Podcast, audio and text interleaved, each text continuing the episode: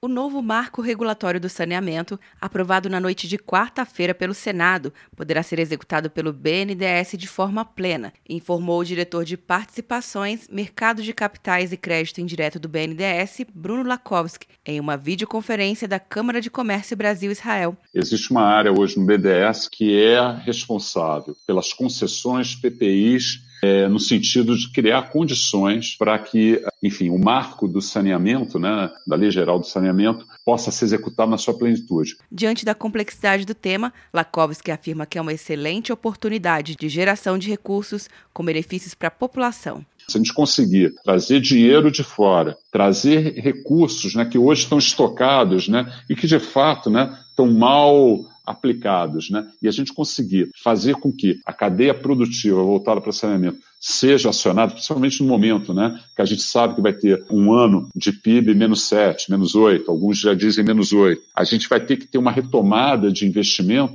Essa seguramente é uma das grandes áreas para a gente apostar capital e ter uma geração que junta né, benefício econômico com benefício social.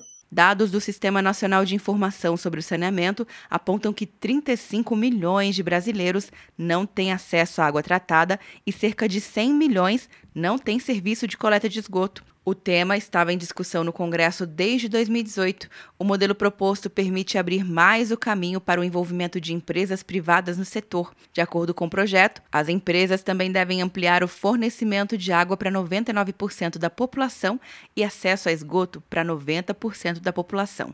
Atenção, você que fez o Enem! Sua nota pode valer uma bolsa de estudos de até 100% para os cursos de graduação à distância da Uninter.